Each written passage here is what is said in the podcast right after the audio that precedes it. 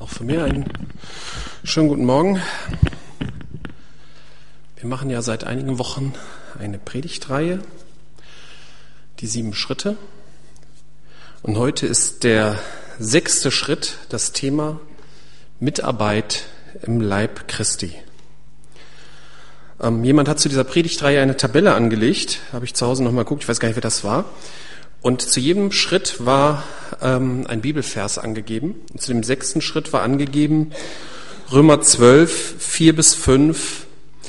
Es ist wie bei unserem Körper. Er besteht aus vielen Körperteilen, die einen einzigen Leib bilden und von denen doch jeder seine besondere Aufgabe hat. Genauso sind wir alle, wie viele und wie unterschiedlich wir auch sein mögen, durch unsere Verbindung mit Christus ein Leib und wie die Glieder unseres Körpers sind wir einer auf den anderen angewiesen. Die Gemeinde wird hier mit einem menschlichen Körper verglichen, in Frommdeutsch Leib. Weil dieses Bild sehr treffend ist, wurde es in unzähligen Predigten und Büchern schon behandelt. Aber es macht trotzdem Sinn, immer wieder mal darüber nachzudenken und es mit unserer konkreten Gemeindesituation und auch mit deiner konkreten Situation zu vergleichen.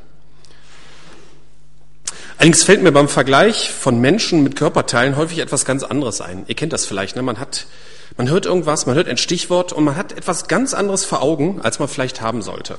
Ne? Also, wenn ich zum Beispiel den Namen Habakuk höre, denke ich nicht zuerst an den Propheten, sondern denke an den Einsiedlern aus den Donaldheften. So ein Typ, der auf dem Berg wohnt und einen Hund hat.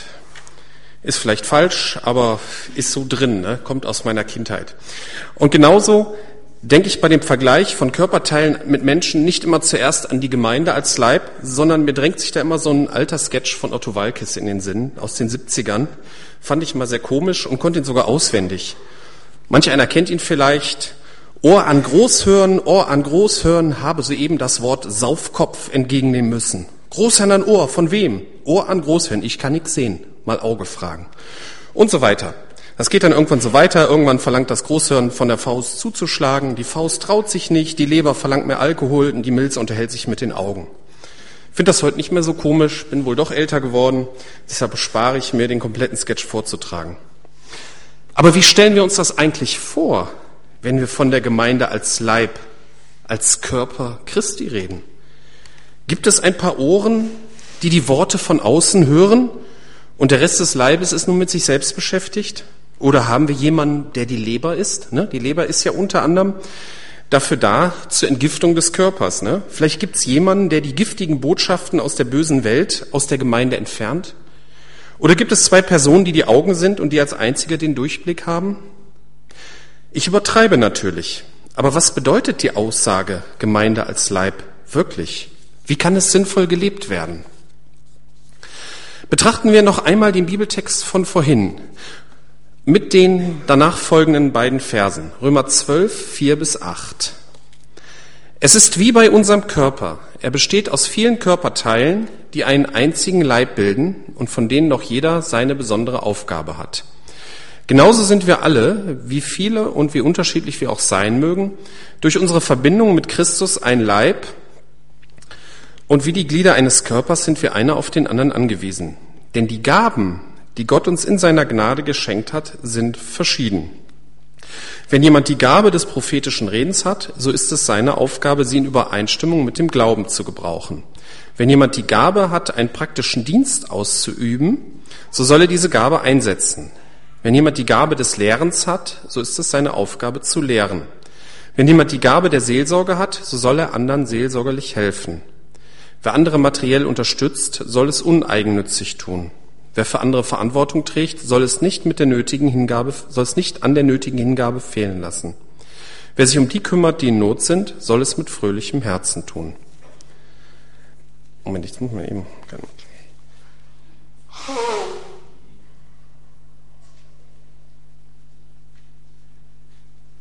Und sie nies ich noch ins Mikro, das wäre nicht so gut. Okay. Das Wort Gabe auf Griechisch heißt das Charisma, das heißt ganz wörtlich übersetzt heißt es einfach nur Gabe oder Geschenk. In vielen Übersetzungen wird dieses Wort mit Gnadengabe oder Geistesgabe übersetzt. Nun habe ich mich zu Hause gefragt, was ist eigentlich der Unterschied zwischen einer natürlichen Begabung, ne, die man ja eigentlich auch als Gottesgeschenk ansehen kann, und so einer Gnadengabe, wie in diesem Text ist. Wir werden nachher noch einen anderen Bibeltext in 1. Korinther 12 betrachten. Da steht auch explizit, dass diese Gnadengaben vom Geist Gottes gegeben werden. Und da ist ein Unterschied zu den natürlichen Begabungen. In diesem Text wird die Einzigartigkeit eines Körperteils, so die Besonderheit, die wird mit einer Gabe gleichgesetzt. Die einzelnen Körperteile sind verschieden. Oh, vielen Dank.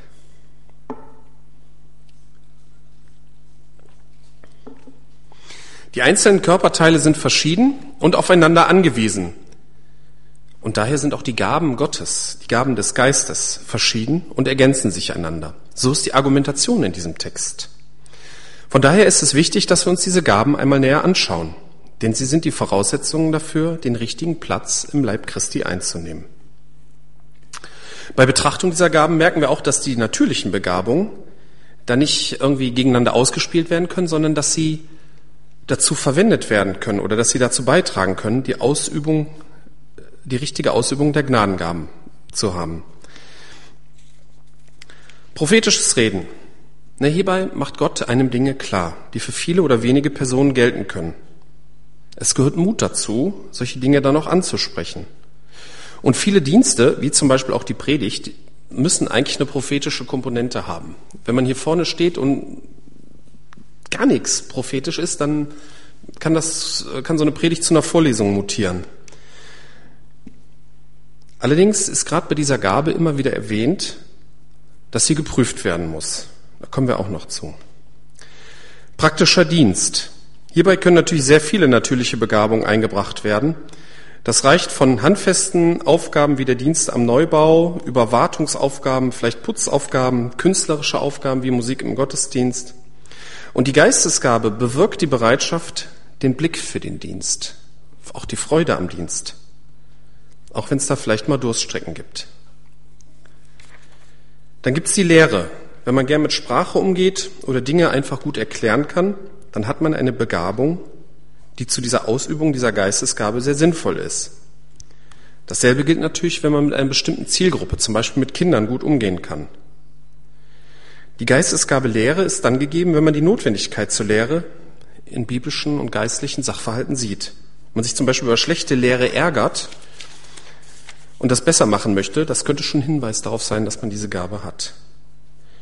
Wenn man die, diese natürlichen Begabungen mit dem Gut erklären und so weiter hat, aber nicht die Geistesgabe der Lehre, dann kann man sie auch in praktischen Diensten einbringen, wie zum Beispiel in einer Hausaufgabenhilfe.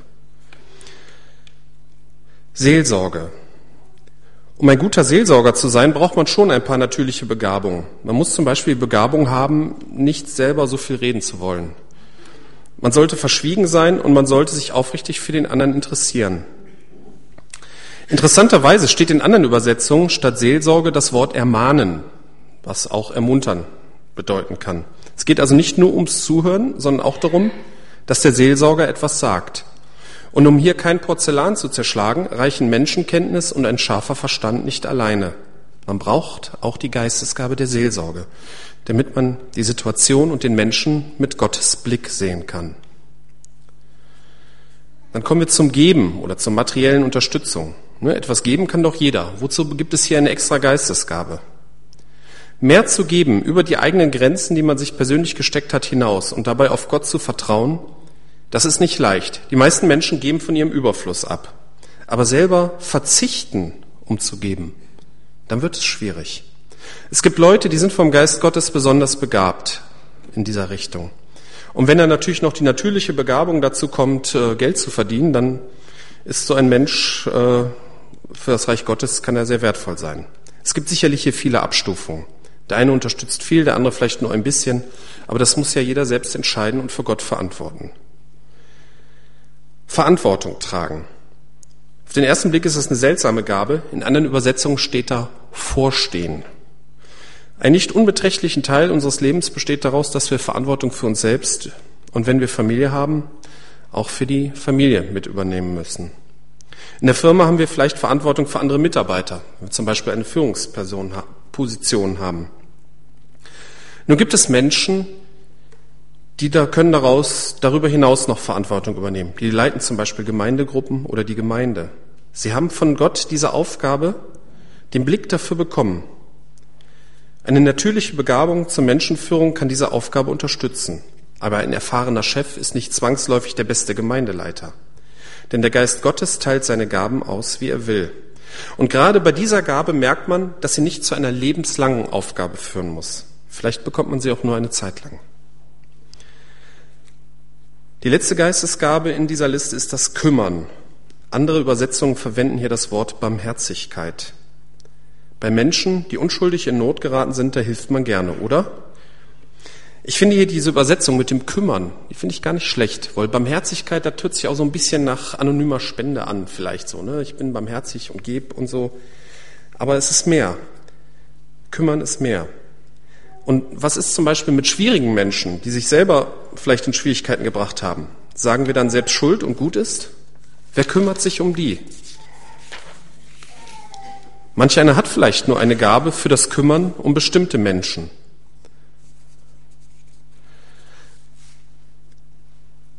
Sehr wichtig ist dabei, dass das Kümmern grundsätzlich mit fröhlichem Herzen geschieht.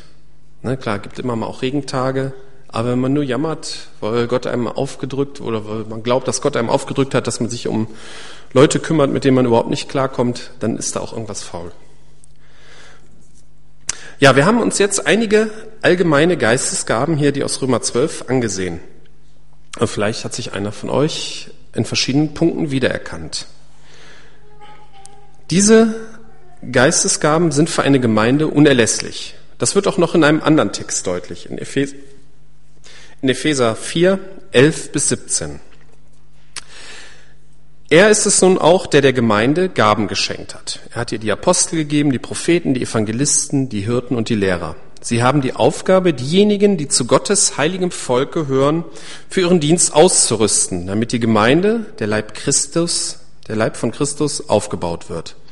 Das soll dazu führen, dass wir alle in unserem Glauben, in unserer Kenntnis von Gottes Sohn zur vollen Einheit gelangen und dass wir eine Reife erreichen, deren Maßstab selbst Christus ist in seiner ganzen Fülle.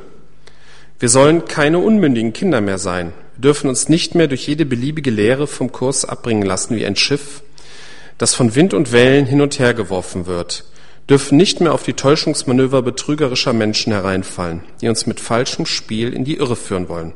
Stattdessen wollen wir mit einem Geist der Liebe an der Wahrheit festhalten, damit wir im Glauben wachsen und in jeder Hinsicht mehr und mehr dem ähnlich werden, der das Haupt ist, Christus.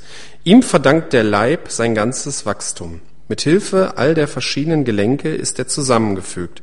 Durch sie wird er zusammengehalten und gestützt und jeder einzelne Körperteil leistet seinen Beitrag entsprechend der ihm zugewiesenen Aufgabe. So wächst der Leib heran und wird durch die Liebe aufgebaut. Hier geht es um Gemeindewachstum.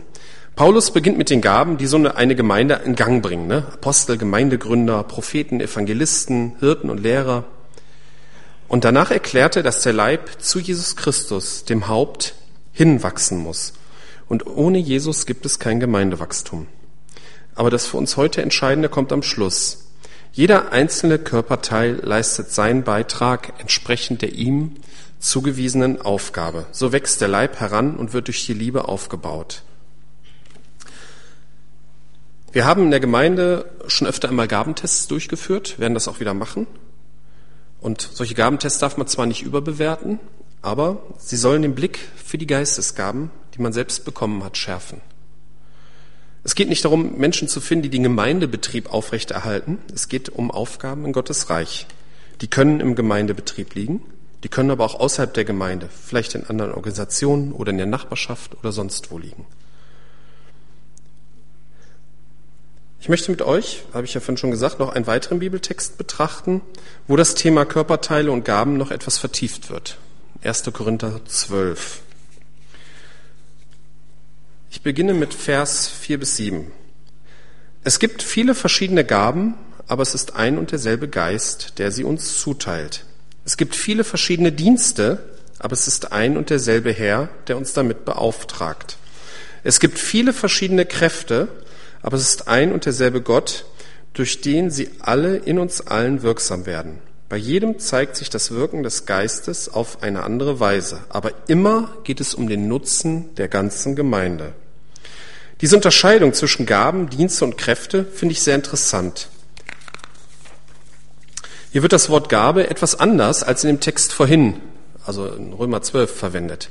Da war es mehr allumfassend, also auch die Befähigung zu einem Dienst wurde als eine Geistesgabe betrachtet. Hier in diesem Text wird auch gesagt, dass alles durch den Geist gewirkt ist, aber es wird zwischen Gabe, Dienst und Kräfte unterschieden. Letztendlich geht es aber in allen drei Fällen um den Nutzen der Gemeinde. Und damit geht es um die Anwendung der Gabe als Dienst. Es folgt nur eine Aufzählung verschiedener Gaben. Ab Vers 8. Dem einen wird durch den Geist die Fähigkeit geschenkt, Einsichten in Gottes Weisheit weiterzugeben. Der andere erkennt und sagt mit Hilfe desselben Geistes, was er in einer bestimmten Situation zu tun ist. Einem Dritten wird durch denselben Geist ein besonderes Maß an Glauben gegeben. Und wieder ein anderer bekommt durch diesen einen Geist die Gabe, Kranke zu heilen. Einer wird dazu befähigt, Wunder zu tun, ein anderer prophetische Aussagen zu machen. Wieder ein anderer zu beurteilen, ob etwas vom Geist Gottes gewirkt ist oder nicht. Einer wird befähigt, in Sprachen zu reden, die von Gott eingegeben sind, ein anderer das Gesagte in verständlichen Worten wiederzugeben. Das ist alles das Werk ein und desselben Geistes und es ist seine freie Entscheidung, welche Gabe er jedem Einzelnen zuteilt. Diese Gabenauswahl scheint den Schwerpunkt auf ein punktuelles Ereignis zu legen. Wenn man sich die Kapitel vorher und nachher anguckt, dann geht es immer um Gottesdienst. Kapitel 11 geht es um Gottesdienst, kennen wir, ist der Abendmahltext drin. Äh, in Kapitel 14 geht es auch um den Gottesdienst und Kapitel 13, 1. Korinther 13, das ist ja mehr so eine allgemeine Betrachtung über die Liebe an sich. In der neuen Genfer Übersetzung, die ich hier auch immer für die Texte verwendet habe, steht zu diesem Vers 9 mit der Krankenheilung, steht eine interessante Anmerkung. Da steht, dass es wörtlich eigentlich heißt Gaben der Heilungen. Und diese doppelte Mehrzahl weist vielleicht darauf hin, dass die Heilungsgabe nicht unbedingt auf Dauer und nicht für jeden einzelnen Krankheitsfall gegeben wird. Das ist auch ein wichtiger Punkt. Die Frage nach der Dauerhaftigkeit der Gabenzuweisung, die stellt sich ohnehin. Es gibt zum Beispiel in 1. Korinther 14, Vers 1 steht, das soll euer Ziel sein, ein Leben, das von der Liebe bestimmt wird. Bemüht euch aber auch um die Fähigkeiten, die durch Gottes Geist gegeben werden. Und wenn ich das sage, denke ich vor allem an die Gabe des prophetischen Redens. Wir entwickeln uns weiter. Wir lernen dazu, wachsen im Glauben, sodass sich auch unsere Aufgaben ändern können und wir vielleicht einmal andere Gaben brauchen, als wir sie jetzt haben.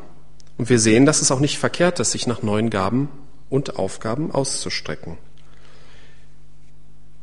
Hierbei ist natürlich der erste Teil des Verses gerade, ne, ein Leben, das von der Liebe bestimmt ist, die Voraussetzung dafür. Ja, kommen wir zu dem 1. Korinther 12 zurück. Vers 12. Denkt zum Vergleich an den menschlichen Körper. Er stellt eine Einheit dar, die aus vielen Teilen besteht. Oder andersrum betrachtet, er setzt sich aus vielen Teilen zusammen, die alle miteinander ein zusammenhängendes Ganzes bilden. Genauso ist es bei Christus. Hier ist wieder der Vergleich zwischen Gabenträger und damit Aufgabenwahrnehmer und einem Körperteil. Es geht jetzt um das Zusammenleben der einzelnen Körperteile. Ich meine, die werden sich nicht so unterhalten wie in dem Sketch von Otto Walkes, denke ich mal, aber okay. Wir alle, ob Juden oder Nichtjuden, Sklaven oder Freie, sind demselben Geist getauft worden und haben von derselben Quelle, dem Geist Gottes, zu trinken bekommen und sind dadurch alle zu einem Leib geworden. Und wie jeder Körper besteht dieser Leib aus vielen Teilen, nicht nur aus einem. Wenn der Fuß behaupten würde, weil ich nicht die Hand bin, gehöre ich nicht zum Körper, würde er trotzdem nicht aufhören, ein Teil des Körpers zu sein. Und wenn das Ohr behaupten würde, weil ich nicht das Auge bin, gehöre ich nicht zum Körper, würde es trotzdem nicht aufhören, ein Teil des Körpers zu sein. Und wenn der, wenn der ganze Körper nur aus Augen bestünde, wo bliebe dann das Gehör?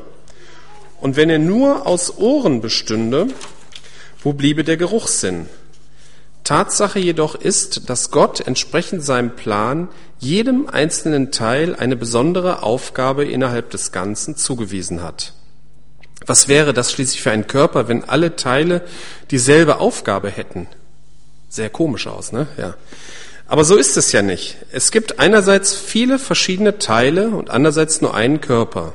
Das Auge kann nicht einfach zur Hand sagen, ich brauche dich nicht. Oder der Kopf zu den Füßen, ich brauche euch nicht.